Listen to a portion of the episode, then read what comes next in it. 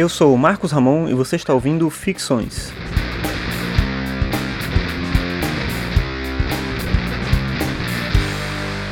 Esse é o episódio 77 e o tema de hoje é Quem quer fazer escolhas?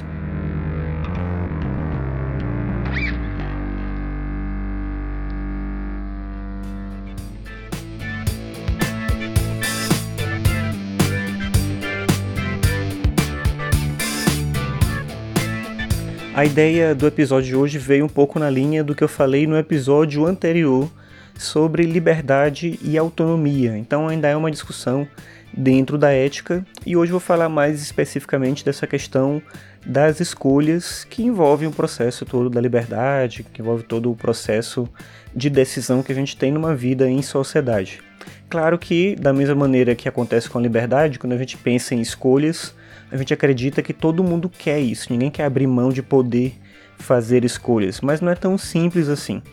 Claro que também a gente tem uma confusão em relação ao conceito de liberdade e, consequentemente, da forma como a gente pensa as escolhas relacionadas à liberdade.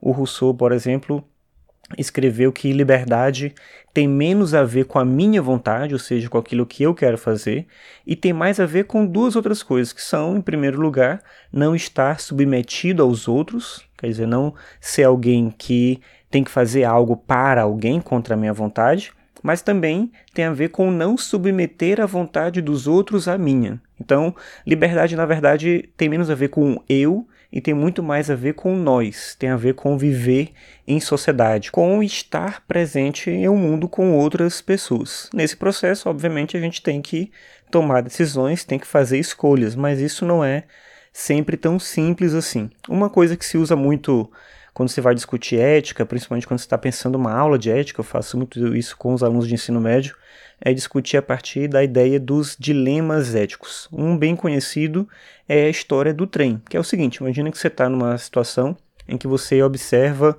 um trem vindo e tem uma bifurcação lá na frente. Por algum motivo, você está num lugar que você pode mexer ali numa, numa, num dispositivo que vai alterar o caminho do trem. O caminho que o trem segue, ele vai atropelar 40 pessoas. Ele vai acertar 40 pessoas que estão no meio do caminho ali do trem. Também não interessa muito por que, eles estariam na linha do trem. Mas enfim, o trem vai acertar 40 pessoas, talvez não mate todos, mas vai machucar muita gente, vai matar muitos deles ali.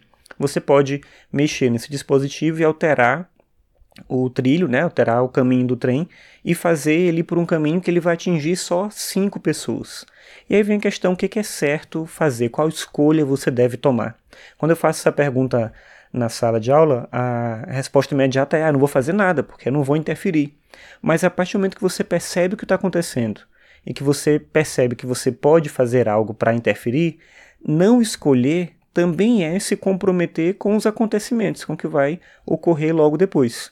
Se você não fizer nada, o trem vai acertar 40 pessoas. Se você fizer alguma coisa, você vai levar o trem na direção de 5 pessoas parece que a gente só é responsável no segundo caso, quando eu mexer o trem e colocar ele na direção das cinco pessoas lá.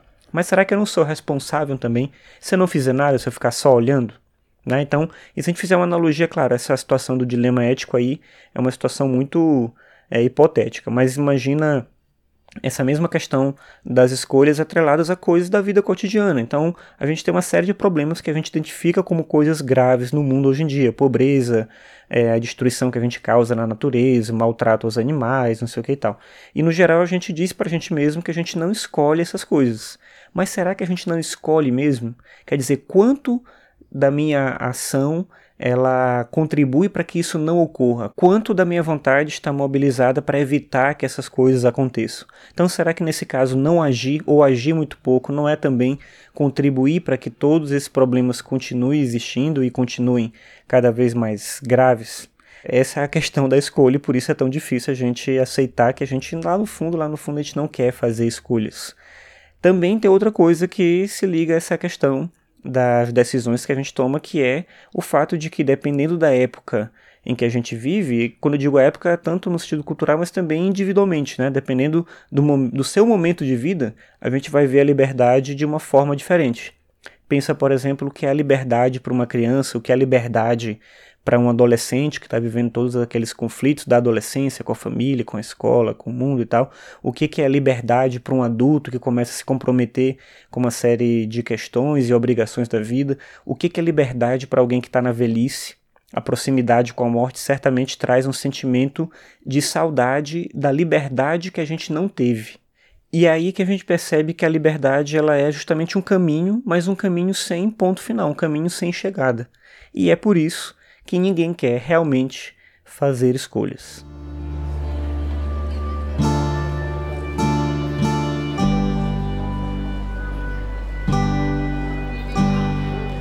Obrigado por ouvir mais esse episódio. Esse foi o episódio 77 do Ficções. Lembrando que você pode acessar todos os episódios do programa em marcosramon.net ficções. Você pode também seguir o Ficções no Twitter em podcastficções. Lá você fica sabendo de atualizações sobre o programa, algum informe, alguma coisa relacionada ao podcast. Se você utilizar o iTunes, eu peço para você classificar o podcast lá, porque ajuda mais pessoas a terem contato com o programa, conhecerem o programa. E bem, por hoje é só, agradeço a sua audiência, até a próxima.